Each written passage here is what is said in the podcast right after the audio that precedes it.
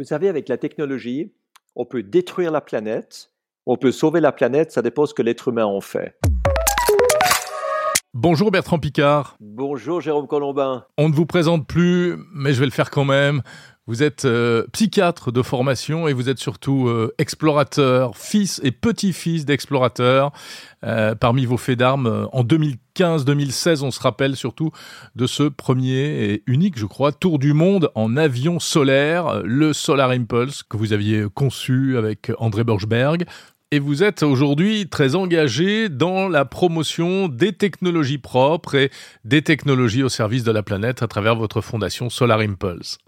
Bertrand Picard, la tech est de plus en plus montrée du doigt. Euh, bon, le numérique, c'est 2,5% des émissions de CO2 en France, on dit. Est-ce que, selon vous, la tech, c'est un problème ou une solution pour l'environnement? Vous savez, avec la technologie, on peut détruire la planète, on peut sauver la planète, ça dépend ce que l'être humain en fait. Et ce qui est très très important, quand on parle de technologie maintenant, c'est de voir comment utiliser les technologies qui existent aujourd'hui pour résoudre les problèmes que nous avons aujourd'hui. Parce que le grand danger, c'est d'avoir une vision de la technologie à venir, celle qui va peut-être être utilisable plus tard pour corriger des problèmes, et on se dit, bah, puisque les solutions arriveront plus tard, faisons confiance à la tech, et puis on fait rien aujourd'hui.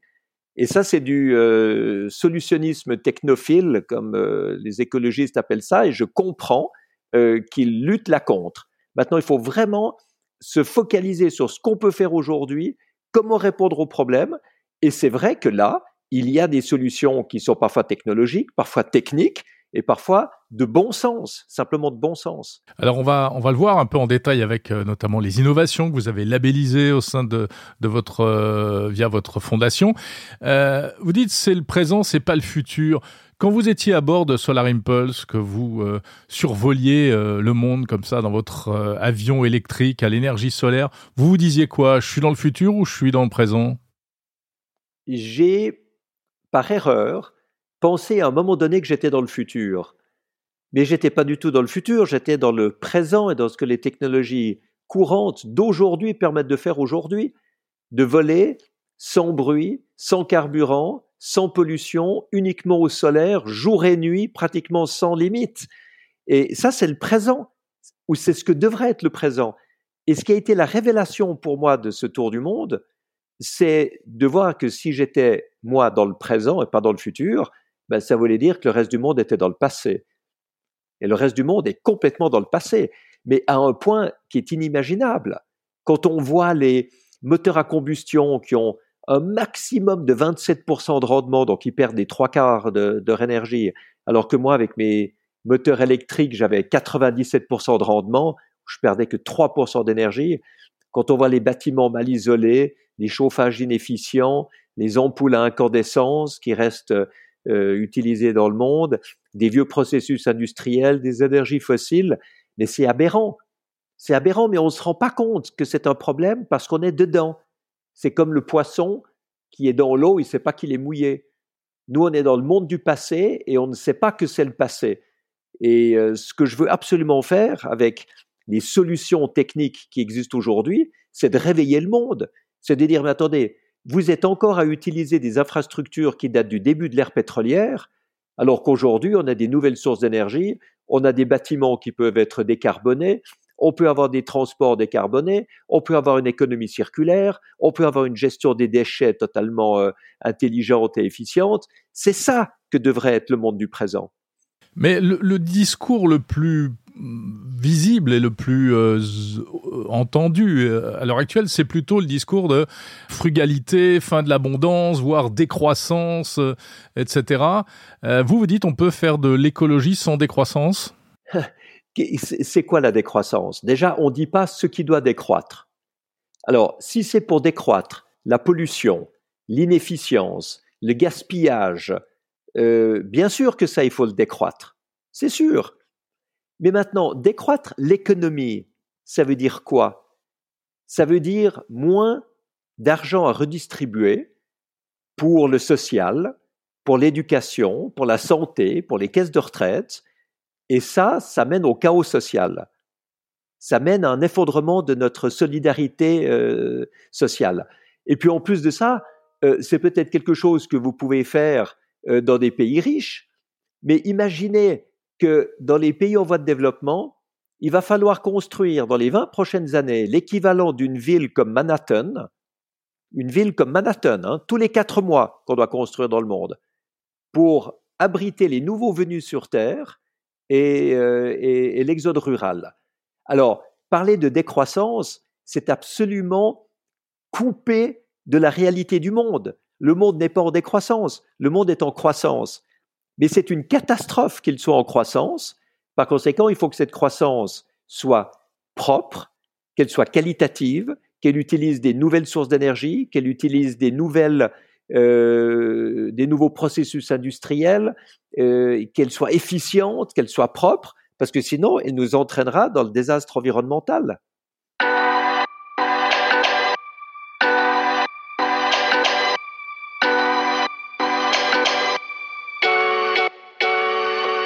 Bertrand Picard, alors ce sont ces solutions que vous avez voulu mettre en avant, repérer, identifier, valoriser à travers votre fondation et avec ces 1000 ou 1500 innovations aujourd'hui labellisées par la fondation Solar Impulse?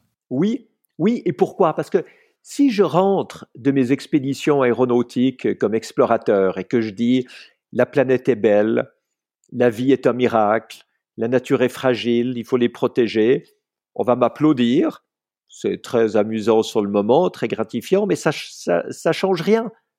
Euh, c'est pas ça qui va faire qu'un patron d'entreprise qui a 10 000 ou 50 000 salaires à payer à la fin du mois va, va changer son mode de production. Ce qu'il faut, c'est arriver vers les décideurs, pas vers ceux qui sont déjà convaincus. Évidemment, ceux qui ont du respect pour l'environnement, de la compassion pour l'environnement, eh bien, ils font ce qu'il faut, c'est parfait. Mais les autres, ceux qui ont du pouvoir politique, qui ont du pouvoir industriel, financier, économique, et qui ont des, tas de contingences dans leur vie et dans leur entreprise, eh bien, si je leur amène des solutions qui leur permettent de fonctionner mieux, d'être plus efficients, d'être plus économiquement rentables aussi, parce que ce sera des sources d'énergie moins chères, parce qu'ils pourront faire des euh, économies de matières premières, qui pourront prendre de nouveaux débouchés industriels, des nouvelles opportunités de business. Mais ceux-là vont m'écouter. Et c'est comme ça que ces solutions vont pouvoir arriver sur le marché. Alors quel type de solution parmi euh, 1000 ou 1500, euh, je le disais, euh, euh, labellisées, si vous ne deviez en retenir que quelques-unes, lesquelles vous semblent vraiment emblématiques aujourd'hui? Alors il y a des solutions qui sont de bon sens. Réabsorber la chaleur perdue des usines pour la restituer à l'usine. Les, euh, la chaleur perdue des data centers pour faire du district heating dans une ville. Euh, l'eau, euh, la chaleur de l'eau de la douche qui est récupérée pour la maison au lieu de passer à l'égout tout de suite. C'est, c'est des évidences. On se rend même pas compte de tout ce qu'on perd et de ce qu'on pourrait gagner si on ne le perdait pas. Et puis, il y a d'autres choses un peu plus techniques. Vous avez dans les chauffages maintenant des possibilités de brancher des pompes à chaleur en pleine ville sur des puits géothermiques. C'est l'entreprise Celsius qui est en fait une spin-off de Schlumberger, qui se dit que peut-être qu'en plus de faire des forages pétroliers, ils peuvent faire des forages géothermiques. Eh bien, vous divisez par 5 vos frais de chauffage, par 5. Alors, quand on parle de, de, frugalité pour les gens qui sont dans des maisons où on leur demande de passer de 21 à 19 degrés, eh ben, ça fait 14% d'économie mais vous mettez une pompe à chaleur avec un puits géothermique, vous faites 80% d'économie. Donc, c'est des ordres de grandeur complètement différents. Euh, vous avez des capacités maintenant à isoler les maisons, euh, de mettre des énergies renouvelables, de mettre une gestion intelligente de la maison au niveau de la température, des éclairages, du fonctionnement des ascenseurs, etc., pour que votre maison soit quasiment neutre sur le plan énergétique. Vous avez des possibilités maintenant de transformer les déchets non recyclables en pierre de construction et en gravier.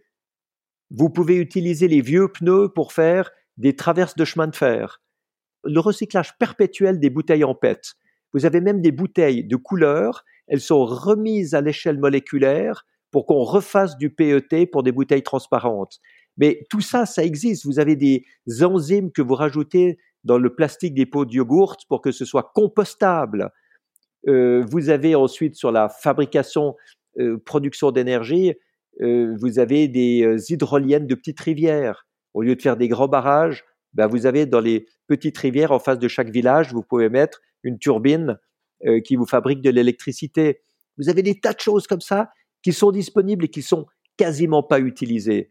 Et, et ça, bien sûr, en plus de tout ce qu'on connaît déjà dans le photovoltaïque, dans l'éolien, dans le, biogaz, etc. Le, méthane, on dit que c'est un ennemi. Bien sûr que c'est un ennemi, le méthane, sur le de l'atmosphère, mais pas si on le récupère dans les décharges publiques, par exemple, ou dans l'agriculture, euh, pour en faire du biogaz qui est utilisé à la place du gaz russe. Mais Bertrand Picard, tout ça, euh, ça a un coût. Hein, malgré tout, ça a un coût financier. Euh, ce sont des investissements souvent assez lourds, et cela a un coût carbone également. Parlons du coût financier. Vous avez brûlé du pétrole, vous avez brûlé du gaz, il vous reste plus rien. Vous avez mis de l'argent pour une installation photovoltaïque, éolienne, pour récupérer le méthane et, en faire du biogaz, pour vous mettez des, euh, turbines de petites rivières pour faire de l'électricité pour un village, etc. C'est un investissement. Une fois que vous avez mis l'argent, eh bien, l'objet, il reste. Et il reste là pour 20 ans, pour 30 ans, pour 40 ans, et il vous donne une énergie qui est bien moins chère que celle que vous avez achetée sur le marché des énergies fossiles. L'énergie la moins chère aujourd'hui, c'est le, solaire au Portugal à 1,5 centime le kilowattheure. Mais comparez ça avec les, sommes astronomiques que les gens doivent payer maintenant avec la guerre en Ukraine, et déjà avant, déjà avant, c'était 18 à 20 centimes le kilowattheure. Là, c'est 1,5 centime. Donc, c'est clair qu'on est beaucoup moins cher avec le renouvelable. On est beaucoup moins cher en étant efficient, c'est-à-dire quand on arrive à produire mieux en consommant moins. Alors maintenant, c'est sûr qu'il y a un investissement également carbone, c'est-à-dire qu'il faut fabriquer tout ça. Mais vous avez quoi comme possibilité? Ou bien vous continuez comme on fait aujourd'hui, et c'est un désastre écologique, ou bien vous changez et vous avez effectivement un investissement carbone, ce sera beaucoup moins de carbone que maintenant, ou bien alors vous faites plus rien. Et si vous faites plus rien, c'est vrai que là vous entrez dans cette euh, vision d'une, d'une, frugalité, d'une décroissance économique, industrielle, etc., euh, qui va mener à une révolution sociale parce que les gens n'auront plus de quoi vivre.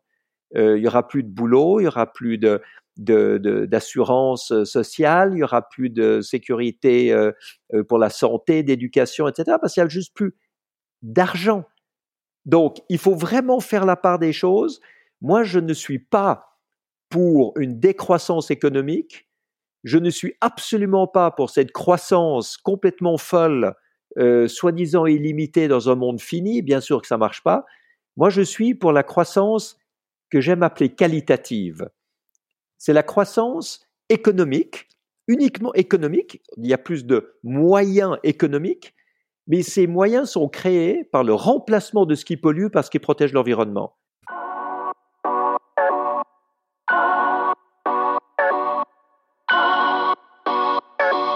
Bertrand Picard, le numérique peut donc contribuer, euh, on le voit, à donner un nouveau souffle à des procédés anciens, à les rendre plus efficients.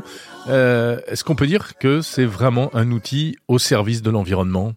Oui, absolument, à condition que la digitalisation ne se développe pas que pour les divertissements, pour arriver à voir des films encore plus rapidement sur son téléphone portable et des choses comme ça, parce que on voit que le numérique, maintenant, c'est à peu près la même charge de CO2 que l'aviation. Mais contrairement à l'aviation qui va réduire ses émissions, le digital va les augmenter. Et on ne peut pas accepter ça. On voit qu'il y a une espèce de frénésie de consommation de divertissement euh, qui, qui va être extrêmement néfaste en termes d'émissions de CO2. Donc moi, je vois le digital comme une manière de devenir plus efficient, de pouvoir attribuer des ressources aux bons endroits, de pouvoir justement distribuer de l'énergie à ceux qui en ont besoin au bon moment, parce qu'aujourd'hui, tout le monde reçoit de l'énergie à n'importe quel moment et l'utilise pas forcément comme il faut. Il faut bien sûr que les euh, data centers servent en même temps à chauffer les, quartiers des villes. Il faut que toutes les archives, ça aussi c'est une très très jolie solution qui a été labellisée, ça s'appelle Syntaps. C'est une manière de pouvoir garder les archives pendant 20 ans, parce que c'est la durée légale. Sur le plan digital, on doit garder toutes ces archives. Au lieu de faire tourner des serveurs pour ça, eh bien, c'est mis avec un très très bas coût en énergie. C'est mis sur des voies de garage pour que ça ne pollue pas pendant qu'on les utilise pas. Donc, donc il y a, beaucoup de choses à faire. Tout est là, mais il faut encore le faire. Et c'est pour ça que vous avez euh, développé au sein de la Fondation également euh, euh, ces propositions, 50 propositions prêtes à voter pour les, parlementaires français, pour sortir du monde du passé dont vous parlez et, faire sauter y compris les verrous législatifs en fait. Mais quels sont les, comment ça a été accueilli? Alors que j'explique bien que on a demandé à toute une série d'innovateurs en France pourquoi leurs innovations, alors qu'elles étaient écologiques et économiquement rentables, n'étaient pas utilisées partout Et ils nous ont dit quels étaient les obstacles administratifs, législatifs, réglementaires, euh, bureaucratiques qui, faisaient que leurs solutions euh, ne perçaient pas. Et on a regardé avec un cabinet d'avocats comment on pouvait faire des propositions de changement législatif de manière à pouvoir débloquer ces solutions-là, souvent dans des marchés publics ou par des règles administratives, etc. Et on a fait ce, ce prêt à voter. C'est Publicis qui nous a trouvé le, le slogan euh, prêt à voter. Quand le climat change, les lois doivent changer. Et on a envoyé ça à tous les députés, tous les sénateurs et les cabinets ministériels.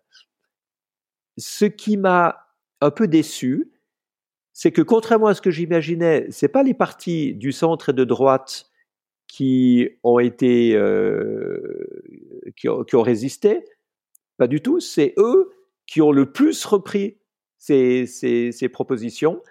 Et j'en ai parlé au Modem, j'en ai parlé au LR, j'en ai parlé au président euh, Renaissance de, la commission développement durable, de la commission des affaires économiques, etc. J'en ai parlé au Conseil d'État, au Sénat, etc. Par contre, toujours aucune invitation euh, des socialistes, euh, des insoumis, de Écologie Les Verts, des communistes, etc. pour en parler.